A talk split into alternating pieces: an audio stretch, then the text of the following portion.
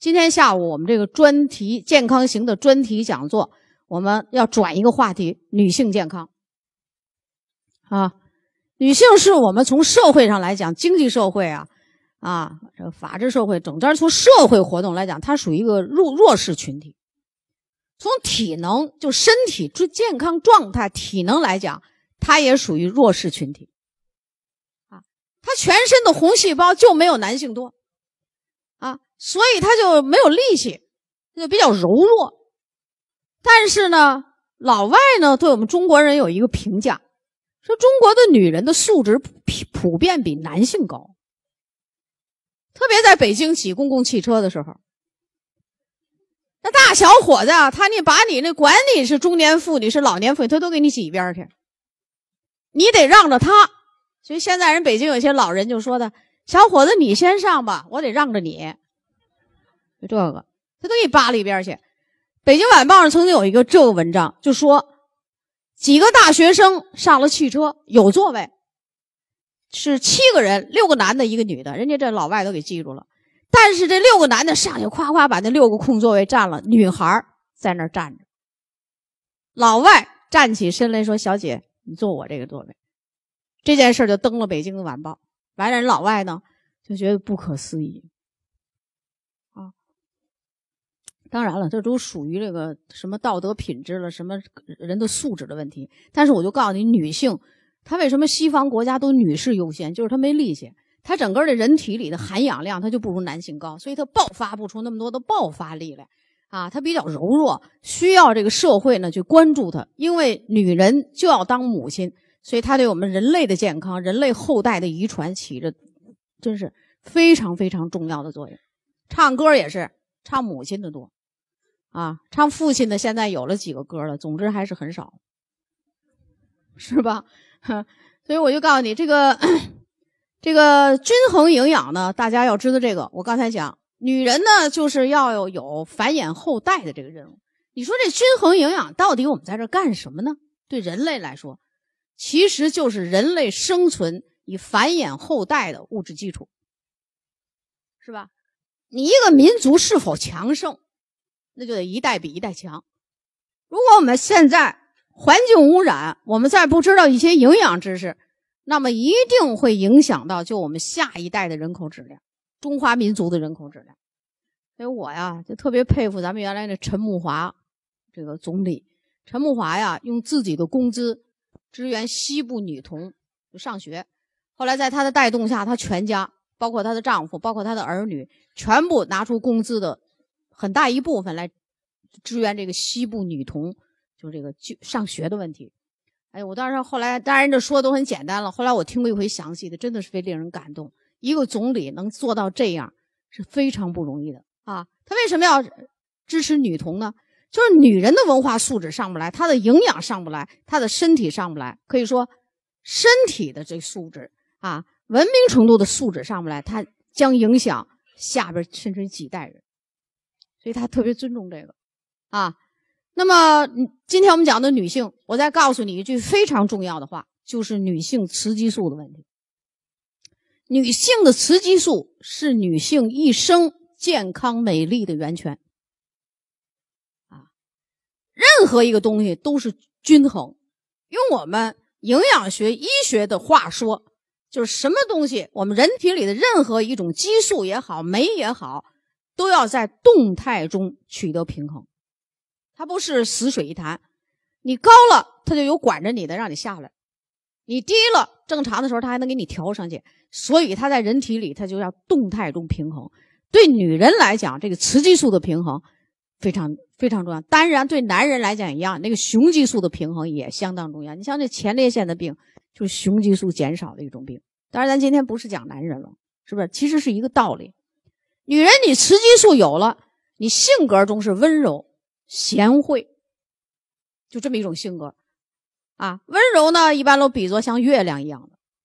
男人，你要雄激素好了，你应该什么呢？就是力量型的、挺拔，就这样，它是这么一种型，它不一样，有阳刚之美、阴柔之美，这就是男女不一样的地方。你女人是阴柔之美，是吧？柔，你要是女人的这个雌激素平衡不好。他就像那小辣椒那脾气似的，逮谁戳谁，逮谁辣辣谁，啊，成天脾气老大，就他第一，别人都第二啊，别人都不都不如他，就是东北人说那话，这是小辣椒，别理他啊，就成这样了。完了，你就觉得他这个呃不温柔，其实这个当然了，跟教养有关系，其实跟身体里的激素平衡是有关系的啊。所以有人呢就说，我原来脾气特别不好，我怎么补充营养素以后我就变得温和了很多呢？那就是营养素在里头，像钙镁片的这种舒缓温和的这种作用。你缺钙，你就好急躁；你补钙了，它就平静下来了，对不对？那钙也对我们的激素都是有一定作用的，是吧？所以说，告诉大家，这个激素相当相当的重要啊。那么，我们下面先要知道一些常识。第一，女性生命的重要时期，一个就是孩童期，这就是小孩四岁以前，我们可以都是这样，孩童期上小学。四岁以前，我们这是这样啊，新生儿，啊，然后到婴儿期，什么幼儿期，幼儿一般就一岁以内的，然后就到了孩童期，就四岁以前，这叫幼儿；四岁以后叫学龄前，是不是？学前儿童，然后就到了是这个少年，啊，总之吧，我们把这个在成长发育中的，我们就把把它变成两个期，就孩童期和青春期，育龄期。就是性器官发育成熟，女性最重要的标志就是有月经来潮，这时候你就可以生育了，有生育功能了。育龄期、更年期就指的是以性激素衰退为明显的，就是激素里它是最先衰退的、最明显的，然后引起身体里一些各种器官的衰退，就是要衰退了、要老了的一个时期，所以这时候叫更年期。所以人家说呀，叫更年期啊，叫什么都更，更就是什么都改。原来脾气挺好，这会儿改不行了，啊，原来脾气不好，还有人改好了，这玩意儿真没法说，一人一样。还有人变得神神经经，是絮絮叨叨。更年期是吧？有的所以就说别别理他，这人更年期，少躲着他点，别别理他。更年期呢，啊啊，原来不说这事儿还好，这一说呀，那有更年期那精神作用强的，有时候这症状就加重了。其实他有时候更年期，我还真跟你好多症状。其实它是一个什么呢？要引起别人关注的一种东西。特别是夫妻二人，他在一起生活时间长了，就不互相关注了。他不像年轻的时候，特别那个丈夫，他就不愿意关注你。但是这个女人呢，就觉得我这时候怎么这么难受？我怎么身体这么麻烦？我就需要别人关注，你就不关注他。这时候他就闹得特别厉害啊！所以这几个时期，女人都需要就是得到别人的爱，就是要关注他。老年期那就是衰老了，啊，整个这一期下来，我们都知道人是慢慢的要步入衰老，这是不可抗的。但是我也告诉大家一个道理：我们的这个营养保健学就是要让你延缓衰老，让你在衰老的过程中不要衰得遍体鳞伤，一得一大堆的疾病缠绕在身，而是让你平静的、健康的、慢慢的去衰老。它是这么一个过程，是吧？嗯，你要是衰老，就像是从山上掉下来似的。呃，如果有人保健告诉你山应该怎么下，你就不摔；如果没人管你，就叽里咕噜掉下来，被树给磕了，被砖头也刮了，遍体鳞伤，最后走向死亡，是吧？所以咱们营养素就是这么一个道理。那么，不管你哪一期，对女性来讲哪个重要呢？就是养生要先养血。女生女性对养血这来讲可以，它非常重要。生长发育需要，关键是女人有特特她的特殊的生理时期，她的特殊的生理时期，比如月经，她每月要丢血，她要怀孕，她要摄取大量的营养，否则那个孩子也长不了，是吧？然后哺乳，她又丢失了很多营养素来哺育这个孩子，所以女性一生啊，付出的太多了。所以在这儿，我先来给大家交代，那么我们造血的原料都是什么？造血本来我们要是在这个。系统课里的循环系统血液里讲，但是我们这边提前要告诉大家啊，造血是我们的红骨髓造血，就是红骨髓里的细胞造血干细胞来造血，造血干细胞它就是个细胞，但是呢，它要有原料来造这个血。一个人身体健康，第一就你先天生出的造血干细胞应该质量比较高，第二后天吃饭的营养要保证造血的原料是充足的。那么造血里的原料，第一大原料就是优质的蛋白质，要保证有九个必需氨基酸，就九种必需氨基酸的存在。所以咱们这蛋白粉就好就好在这儿嘛，它是必需氨基酸，是吧？你像小孩儿那个蛋白粉呢，就是基础的。小孩的那个蛋白粉为什么是基础产品呢？就是它没有添加精氨酸、谷氨酸，就孩子要用。孩子的造血都非常的旺盛，啊。第二个就二价铁，二价铁。铁有二价和三价，是吧？我们叫低价铁、高价铁。二价铁是我们造血的原料。说你爱吃垃圾食品，是吧？你身体里就进来了亚硝酸盐，亚硝酸盐呢就会转变成亚硝胺。强致癌物，那么这个亚硝酸盐到底对人体有什么迫害呢？经过科学实验发现，亚硝酸盐进入人体，就你爱吃垃圾食品、不新鲜食物的人，喝不新鲜水的人，这亚硝酸盐进入人体，它就能让二价铁变成三价铁，就变成人体不吸收的铁了。你这不麻烦了吗？你本来那铁就难以吸收，现在你还把自己里边的铁给变成不好的铁了，人不能用的铁了，那就要人体。引起人体的身体健康，所以我们所说的世界卫生组织规定的这十大垃圾食品，是坚决不能吃，啊，尽量要躲着它。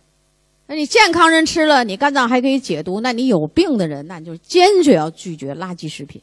可是现在我们这个老一辈的人还好，特别这八零后、九零后，我可知道有些那孩子吧，一天他也不喝白开水，他就喝那雪碧，就喝那个可乐。那就是他的水，也不吃馒头饼米饭，就是吃那个超市里卖的那各种的什么饼干、面包、什么膨化食品，非常危险，啊！所以他们那个小小的孩子啊，就得很多很多的病。那天就是有几个那个在北京做安利的人，哎呀，这就非要上我们家，也是二十七岁，心脏的二尖瓣、三尖瓣、动脉瓣全出病变。二十二岁那女孩可好，已经月经是似有似有似无。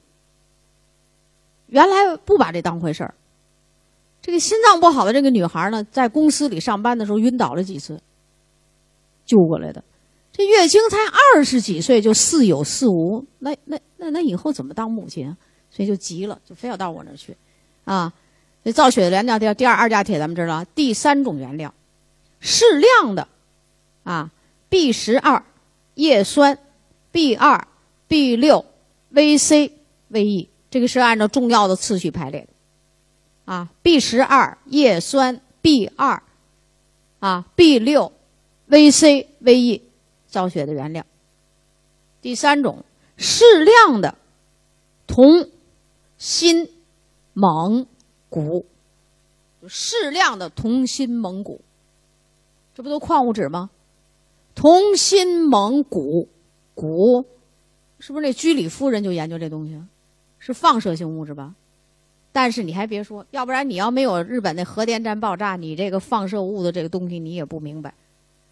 俩人躺一床上睡觉，各自都要放射出来一些东西，啊，所以它那叫放射底物。这个不需要特意补充，但是你得知道，你要造血没这骨也不行。但是你要多了，它就成了射线了，它就要伤害你，知道不知道？那个就不需要太多补充，但是造血原料就需要这个。大家记住这原料了吧？第一蛋白质二价铁，啊，B 十二叶酸 B 二 B 六 VC VE 铜锌锰钴。你这么再想想，蛋白粉加上我们多种营养片，或者蛋白粉加上倍立健，是不是就是造血的原料啊？啊，造血原料，像我们那个倍立健呢，又多出很多东西来，那就是成人用的嘛，是不是？又多出很多东西来啊。那么我们这个通过营养调查，就在从造血来讲。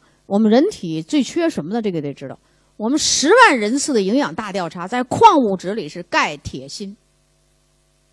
第一个就是钙，第二个铁，然后就锌，人群中广泛缺乏。维生素的调查是 A 排第一，然后就是 B 二，然后就是 VC，然后后面点点点等水溶性的维生素。这就是我们中国人十万人次的三次大的营养调查这个结果。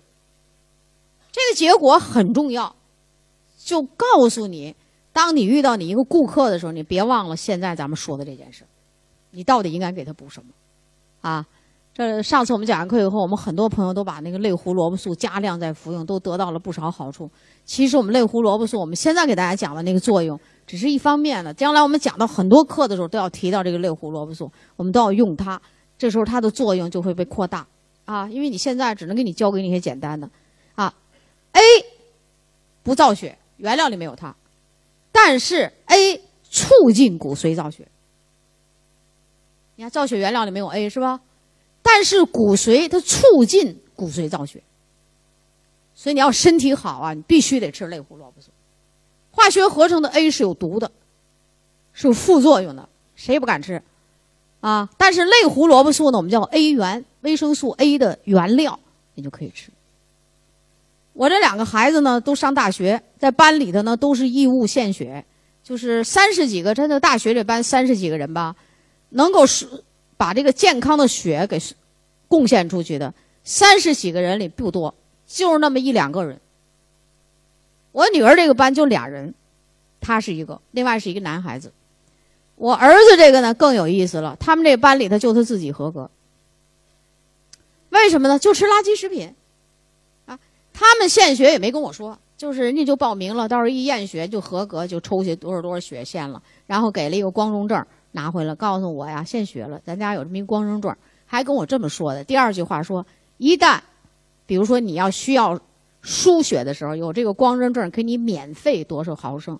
我说谢谢，我不想输血。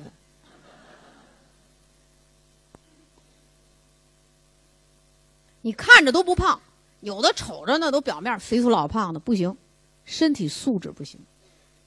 啊，我就听我这俩孩子说，进了大学军训，军训的时候经常在操场晕倒，这个倒了那个倒了，完老师还说他你瘦瘦的，你体质还不错。我女儿说还我还行，我没晕倒。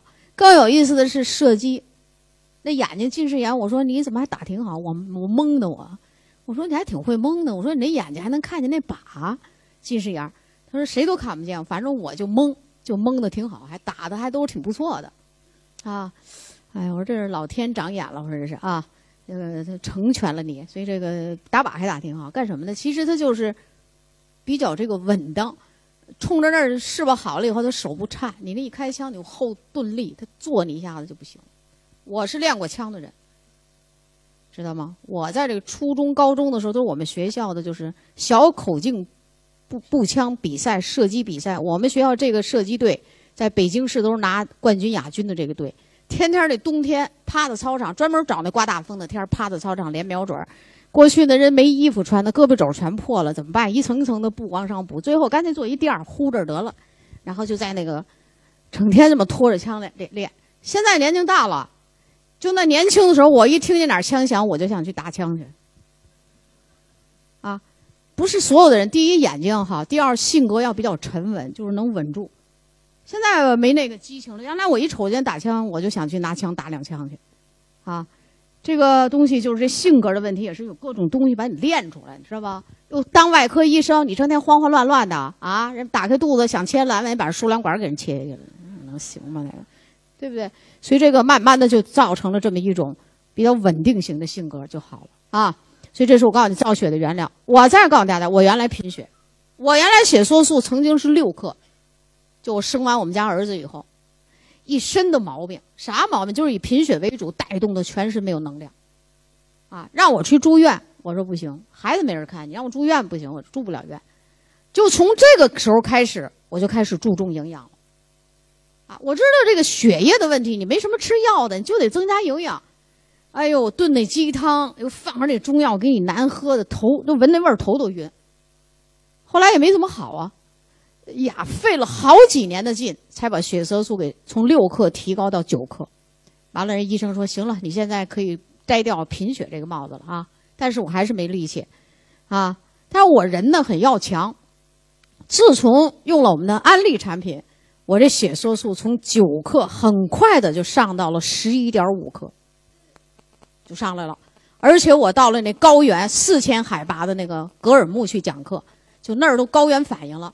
我去那儿什么事儿都没有，一天也是六个小时就得讲七个小时。为什么那儿的那儿的人呢比较杂，而且文化水平也跟不上，所以得慢，啊，就得慢，速度要慢。到那儿去的二十岁、三二十八九岁、三十三十岁，我们公司的员工都很少。他们去讲课，讲两小时下台解散。今天会议不能进行，老师晕了，就这个。所以我那次在格尔木讲课，我真的跟你们讲，震动了格尔木的市政府。说这个这从北京来的这个老师吧，瘦瘦弱弱的，你说他这下车没高原反应，讲课还没高原反应，跟着我去的兰州业务部的，就你们说那些主任、小主任们哈，西宁业务部，他们不就在高原生活吗？但是他到了格尔木，他高原反应，因为那儿到了四千米，他就不行。那我没事儿，啊，耐受力挺好，啊，因为他们觉得我特奇怪，为什么呢？因为我坚持用纽崔莱，天天早午晚。不带变的，我天天都这么用，用量不多，我天天用，我天天这么溜着用着，所以就行。从格尔木回来以后，我自己高兴了好长时间，这就叫偷着乐。啊，哎呀，我说我这身体现在就可以这样。可是我去格尔木的詹明德总经理就给业务部下了一个指示，不要让宋老师强去，他年龄大了。你说你二十五六岁，不到三十岁人都讲不了课，你让他去，啊，那时候是呃不到六十，那也五十八了。那你也不能去，所以就特意告诉我不要强去，啊，他们让你去你也别去，这就这跟我说的，他们让你去你也别去，啊，我说我这个西宁都来了没什么事儿，我挑战一下吧，啊，后来还真去了，那地方可跟咱们这边，你这是黑黝黝的东北大平原，他那是黑黝黝的一片大盐湖，就那泥浆似的那东西，盐挖出那个东西铺在路上吧，就晒干了，就一条小路。这个小路是白颜色的，就盐特别多。加湿器去讲课，公司拿着加湿器喷着雾，那住的那房间里，那玻璃上、电视上，包括我的衣服上，全是那一层盐面子。就这地方，你说恶劣不劣啊？恶劣！我都说那地方根本不适合人类生存，但是咱们人也能在那儿生存。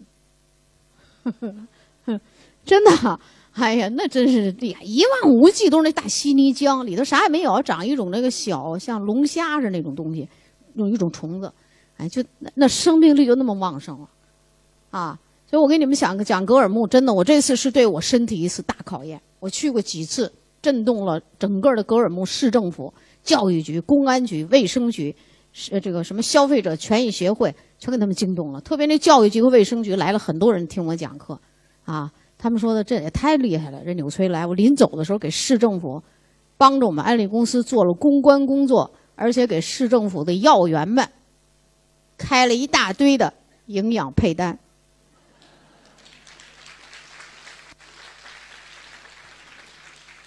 他那地方的心脏病很厉害，高原性的心脏病很厉害的哈。高原性心脏病再加上我们的现在的血脂高，所以心脏病很厉害。五十几岁就很厉害的病，有好几个人都是这样啊。下边我们讲第一部分，生育期的营养补充，这是一个非常关键的时期。女人你就要生育，你就要怀孕，那么生育期我们怎么来补充营养？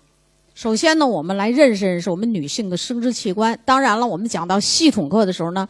我们还有这样的图，但是我们现在就是因为要把这系统课的一部分抽出来，先来讲这个女性健康。大家先有一个粗浅的认识，啊，女性的生殖器官，第一个内生殖器官，子宫，这长在里边的啊，子宫，宫颈口，完了阴道，输卵管你看这输卵管必须要长成这样。你像有一个女孩，这输卵管，人家这弯度向上，她来弯度向下。完了，怀不了孕，啊，畸形先天性的，它必须是这样，而且这前面长得像个手似的哈，有个像手的样吧，这叫输卵管散布，黄颜色的卵巢，每月排一到两个成熟的卵细胞就从这儿生出来，得让这输卵管前端的散布抓住它往下送，把受精这个卵细胞要送到子宫里。那是你怀孕，你还是没有夫妻生活，有没有这种想要孩子？反正是每月你都要排卵，于是排卵呢就有月经周期的形成，啊，这是就是我们里边的这个生殖器官。女性的这个最大的这个就是这是这这个细胞，直径可以达到一百、一百二十甚至一百五十微米，这是它的卵细胞。卵细胞是人体里最大的细胞，啊，这就是细胞核，这周围吧。就是粘稠的营养的物质，这个细胞膜，这个就是我们的细胞膜了。其实现在外边你瞅着这些，其实都是些精子，要去和它受精。你别瞅围绕着一大堆精子，最后就能进去一个，得身体力壮的才能进去，才能突破这个卵膜，然后进去，啊，所以呢，你要想生育，好，可能我一提这个，你们又给我写一大堆单子，谁谁谁不能生了，谁谁不能生。我告诉你，只要跟我说生育的问题，必须拿来男女双方的检查单，因为它是俩人的事儿，一个人也生不出孩子来呀。一个人要生出孩子来，那不叫单性生殖吗？那你这是双性生殖啊，对不对？啊，所以这就是，这就是女性的生殖器官。那么女性的这个生殖器官谁是最重要的呢？卵巢，卵巢能产生雌激素，同时能产生卵细胞。这个雌激素对你这个输卵管向子宫方向的这个运动、生育、啊月经，都起着作用。另外，雌激素还有什么用呢？让女性的第二性征发育，保持女性的特点。比如，女性乳房它得发育，骨盆它得宽大，声音比较高亢，这就是女性的特点。喉结这儿扁平，女男人你知道喉结就凸起，对不对？那女性的特点其实都是跟这雌激素有关系的。身体这个皮肤就比较柔韧，这都是女性的特点。你都吃蛋白粉。男人蛋白粉往肌肉上运的多，他就骨骼肌肉。女人是什么呢？你同样吃蛋白粉，它往你这个皮肤上运的多。它都是在激素的作用下，所以它产生的非常厉害。这就是我们女人的生殖系统，啊，生不生孩子，男人女人都有责任。第一，男人你这精子你得活力够，数量够。哎呀，测那个男人的那个活力的那个精子，那简直就像运动员一样。跳高、跳远都算上了呢，能跳几级跳，能跳多少远？是原地转圈还是原地曲线，还是直线快速运动？那一大堆，你不给我拿这检查单了，我不知道你那里头怎么了。我这肉眼，我这肉眼凡胎，我看不见里头，知道吧？所以你必须拿，你别等着我一提醒你们，给我拿一堆来，到时候咱解决不了。提前你要给我做好准备，啊，生育是一个复杂的问题，女性的这宫颈口这儿都分泌液体。所以这精子要想过去啊，真的是很难。一到这宫颈口都闭着紧紧的，完了还液体封着，到了这儿精子要死上一大批，有一部分就进到去了，进到子宫里头呢，还得死上一大批。你这是外来的东西，我的免疫功能就要辨认。这精子不是女人身体里的东西吧？你进来这什么东西啊？我辨认，于是，在子宫里又被你的免疫功能咵又给消灭一部分。于是少量的才可以往前走，走到这个输卵管伞部下面叫壶腹部，壶腹部呢就非常狭窄的一个地方，就很细很细，很窄很窄。其实很有道理，女性一个卵子给抓进来了，给运到胡腹部了，一个精子也过来，就在那窄胡同里，大家咱俩相遇，明白吧？你要是宽胡同呢，精子又过去了，没遇着。还是不能生育，所以这个东西真要长得严丝合缝的，你说是不是？啊，假设你这女人的免疫功能不不不正常，紊乱，你精子到了子宫里就被你的巨噬细胞，这是一种免疫细胞消灭了，一个也上不来，那还是不能生孩子。这是咱从女人来说，就说男人很健康，啥毛病，就你这儿也不行，是吧？好容易受精卵了，哎，雇佣雇佣给雇佣的这输卵管运动，把受精卵给调到子宫里了。你子宫就像一个肥沃的土地，结果你这个肥沃的土地很贫瘠，我上哪扎根去？我，对不对？我告诉你，刚长出来那个东西就像个豆芽菜似的，特别像豆芽菜，那叫胚芽，像豆芽菜似的。豆芽菜长完了，那我这营养没了，我这这里边的营养用完了，我上哪扎根去？这时有三三到五天，这个东西找不着。干嘛去呢？这个像豆芽菜的东西一下扎到了子宫上皮组织之下的这么这个组织，这时候就有血管了，赶紧找到母亲的血管接通，然后才能哇，又像那个大豆芽菜似的长一大豆瓣出来，这时候才慢慢慢慢慢慢长成了一个成熟的胎儿，才可以生出来。里头可复杂了，不是像你想象的似的，咱们俩一结婚了，咱俩就生孩子了。现在这年轻人更怪，你像我们那个年轻的时候。一不留神就怀孕，是吧？所以国家就计划生育。在我们上一代人没人管计划 生育，那不生六七个孩子，我们的父母那不都有吗？真的是生育能力非常旺盛。那时候吃什么蛋白质了？那时候的饮食，我告诉你叫低蛋白高矿物质维生素。你算算，净吃粗杂粮，人都挺精神吧？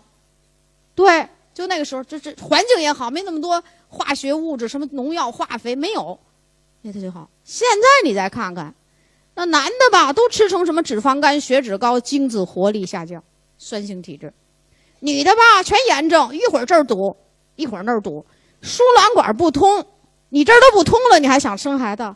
有的还说叫通而不畅。医生拿个注射器往里打点水，那是有压力了，进去了。等把这个东西抽回来，你还是通而不畅，那怎么生孩子呀？所以真的，你们要想是，我讲完了就启发你们，可能就会去关心这些人，是吧？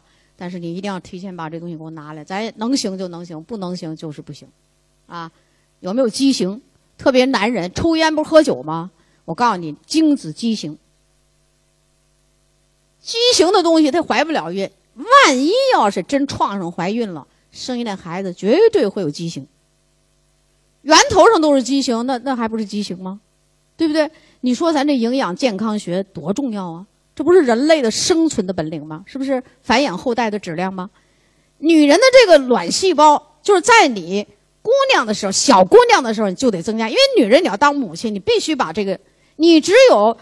呃，就是营养物质在身体里积蓄的比较好，到了青春期，你才有一个很好的卵细胞，完全成熟，那卵细胞是合格的。为什么呢？生命初期的营养物质就是靠这卵细胞里的营养。所以有人说我们家孩子不能输在起跑线上，说的是上幼儿园，说的是上小学。我还告诉你，起跑线在这儿呢。啊，这儿起跑线。所以为什么陈慕华就支援西部女童啊？这个地方是起跑线。你这儿都不好，你生下来孩子还能好？这是不可能的，质量肯定不行。有人说我们家孩子也不错，那咱得看看是不是健康、聪明伶俐，对不对？表面长得不错，智力怎么样？接受能力、思维能力，你是怎么样？啊，所以这些东西就是我们要通过营养调整，要生一个九十分的孩子，不要生六十分的孩子。什么都有九十分、六十分的，这就是大概明白明白啊。这个图呢就更明白了，这就是呃呃，费了半天劲，几个精子来了，最后只有一个精细胞突破卵膜，完成受精作用。完成受精作用以后叫受精卵。刚才我们讲了，受精卵就在那壶腹部，啊，你得蠕动啊，那输卵管在雌激素的作用下它得动，然后把这个受精卵送到子宫里。如果你这时候雌激素不好，人的营养跟不上，它动不了，受精卵是不是就掉不到子宫里啊？那就输卵管这儿就开始利用这原始的营养，是不是就开始分裂长了？这就叫宫外孕。这叫宫外孕。宫外孕这个东西抢救不及时，输卵管破裂，肚子里全是血，是能死人的。这一说宫外孕，就叫急腹症，抢救。马上就是抢救，啊，那就跟你吃。有人就是宫外孕，怀着弄着弄着，咦，宫外孕。其实你再看这些人，一般都是营养不好，啊，他都跟女性的雌激素，所以这你就可以试出来，女性的雌激素就是你健康美丽，啊，这源泉是生育后代的最起始的一个物质基础，啊，好了，这孩子在里长大了，啊。到了子宫里就发育发育是吧？就长大了，这个孩子就差生出来了，知道吗？脑袋冲下，这叫正常胎位，啊，为什么呢？因为这个人在发育的时候头是最大的，如果这个头能从这个宫颈口出去，从阴道里出去，那没错，那这个其他的地方就都可以出去。胎位不正，转过来了，臀位小屁股冲下了；胎位不正，一只脚丫子先出来了。一个小腿儿先出来，这都有啊！哈，过去的剖腹产就是给这胎位不好的人做的准备，现在可好，剖腹产普遍使用，是吧？其实人怀孕生孩子就是瓜熟蒂落的这么一个非常自然的，它不是得病，它不是有病，它是一个生理功能的正常表现，所以要争取自然产。那剖腹产和自然产有什么不一样呢？啊，自然产就是你这个孩子吧，成熟了的时候，你子宫就肯定要收缩，压迫它往前走。啊，于是就给他提示了一种信号，你呀要出去了，做好准备要出去了。所以孩子的大脑第一次受到了挤压，这对他将来智力的发育相当的重要。出去就和外面不一样，外面的声音很大，环境也嘈杂。你这么弄他，他人体里的免疫功能就开始要反应，就是。所以说，自然产的这一系列的东西，就是告诉孩子，你要出去了，你已经熟长大了，你你不能在妈妈肚子里待着了，你要做好准备出去了。所以孩子的免疫功能比较好，智力也都好，因为大脑就受到了挤压。你剖腹产是什么呀？就给这子宫这儿拉一口，不用挤压了，啊，拉一口把孩子给抱出去了。你说这孩子是不是没有提提前受到这个自然？其实这这人的就是一种生理现象，你非得逆生理而行，那肯定对大人和孩子都有影响。剖腹产做完了，你没挨着那疼，也许后面的疼痛伴随你几十年。作为母亲来讲，她会特别容易得一种病，叫子宫内膜异位症。这个病很疼。最近演一电视剧叫什么《婚姻保卫》。反正就最近的北京电视台的电视剧，昨天又说这子宫内膜异位症来着。啊，早早晚这疼的你是躲不过去，但自然产呢，对孩子非常有保护作用。我们家生我们家这小外孙子的时候啊，在北京妇产医院，屋里住着两个人，啊，那边那个女的二十六岁剖腹产，我们家这个女儿是三十六岁生这个孩子是自然产。医生觉得很，但是在北京的这个医院里都是鼓励你自然产。到北京医院，北京的这些医院都是告诉你，你要能产就自然产，因为北京的医院这些数字都要上报世界卫生组织，外地就不行了。我看全剖腹产就多，是吧？所以这个常识是不是大家应该知道？你自己要求这样了，那他也没办法。你自己不明白，你还觉得剖腹产不错，就这样。生下的两个孩子是不一样的。这边这个自然产的小孩子呢，天天就睡觉，吃饱了就睡；那边那个整天尖声吼叫，吱儿吱儿的像吹喇叭似的。他这一叫唤吧，那医生就过去，跑过来三个医生，又打针又干啥？为什么？他妈妈还高血糖，生这儿子还低血糖。他滋滋一叫呢，就脑脑袋里没能量了，就要抽风。所以医生赶紧来了，干嘛？那么一点小孩才生了几天，就静脉要给葡萄糖。滋滋叫，他们家人说：“你瞅人家家那小姑娘，黑亮亮的头发，整天在那躺着睡。你说我们家这倒是儿子，你说这怎么这样啊？啊，我说你们那就剖腹产。人家这个女人，她妈妈是小学医生，人家就在那跟她女儿说了：你现在没挨疼哈，你不就挨了一刀吗？你看你现在疼了吧？你起也起不来，刀口还得长，还有感染，还得用好多药。他说你现在没疼，问题是你更更要命的疼，就是你是不是要？”可能会得上子宫内膜异位症，我一听他说这话挺内行啊，还知道子宫内膜异位症。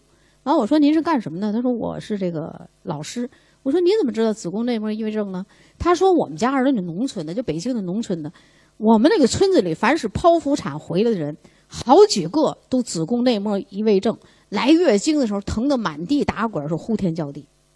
他说我知道，但是这个女孩的婆婆就没有文化了。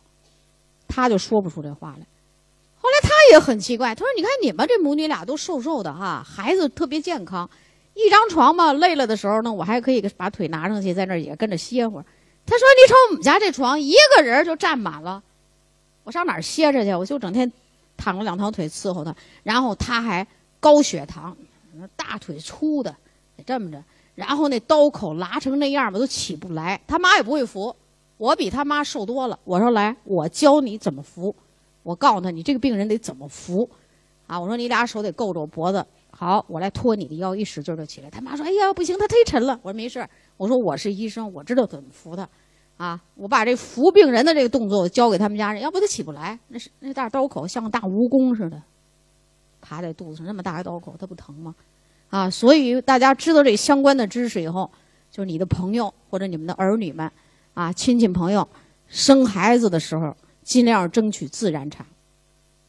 啊，免疫力它本身就不一样，应激能力不一样。啊，所以大家现在一般都有这种知识了。所以现在我们国家北京的很多医院都是让你自然产。哎呀，外地我看看是不行，怀孕就要经过这么三个时期。啊，一到三个月我们叫孕早期。孕中期四到六个月，然后孕晚期七到九个月，然后孩子成熟就生下来。我跟你说，你看这图啊，老远的吧，你们看不见，就是给你们印那个也很小。人这儿都写着什么呢？你知道？这儿这儿说，眼睁着开始工作，就是没出生的，但是眼睛是睁着的，在那儿工作呢。眼睛工什么作呀？不是看东西吗？虽然里头黑乎乎的，但是那他也睁着眼睛呢，也在看东西。这一块写的是耳朵，啊，这儿还有耳朵，耳朵也在工作，耳朵也能听到声音，只不过在那个妈妈肚子里边隔着这肚皮啊，听的那个声音是闷闷的，出来的声音就放大了。都都成熟了，都工作着呢，就等着出来了，是吧？所以大家就得明白，那么怀孕的时候咱们怎么补充营养呢？记住，孕妇、怀孕的人，功能性产品就不要用。凡是这个东西告诉你安利功能性产品，孕妇，我们写的全是慎用。其实我就告诉你不要用，你不要冒那险。慎用里头就三个意思：不能用，小心着用，是不是？少量的用。那你干嘛要我们作为营销人员，没什么事吃饱撑的给自己惹事儿呢？对不对？除非特殊情况，也得有经验的人。就是我比你们经验多多了。怀孕的人让我配方，一律是基础产品。这个你第一件事得知道，这是原则。第二，这蛋白粉到底吃哪种好？我就告诉你，儿童蛋白粉。因为咱们成人蛋白粉它属于功能性产品，那我们这怀孕的人呢，就适合基础产品。是吧？矿物质、维生素怎么吃呢？怀孕的人，我主张吃这个多宝片，多种营养片，也不能多吃，一顿一粒三粒就可以了。如果他这个 B 族不够，因为他那 B 族很微量，B 族不够，可以在后几个月的时候加上适量的 B 族，也不是加很多。比如说啊，前四个月都可以一一一吃多宝片，完了以后可以加一粒 B 族，然后。再到一个月份啊，再加一点 B 族，就是加再多，您不要加太多。为什么？我就告诉你，孩子的心率相当的快，非常的微弱。如果